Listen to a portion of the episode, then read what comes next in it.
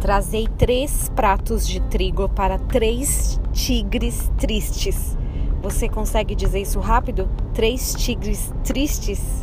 Três tigres tristes. Esse é um belo trava-língua e tem muitos outros por aí, todos são bem difíceis.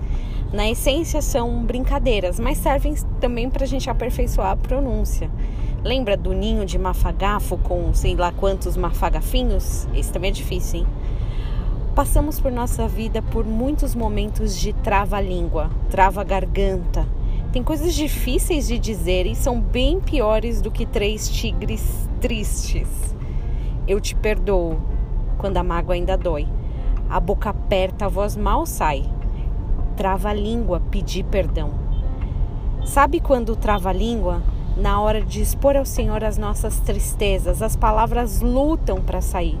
Dizer que a alegria do Senhor é a nossa força no meio da tribulação é bem complicado.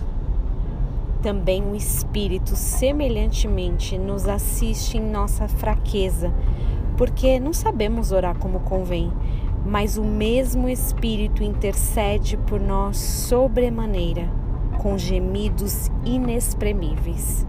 E aquele que sonda os corações sabe qual é a mente do Espírito, porque segundo a vontade de Deus é que intercede pelos santos.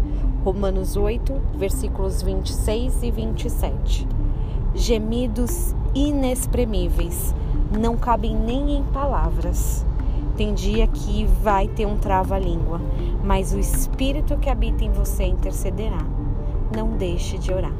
Que você tenha um dia abençoado, em nome de Jesus.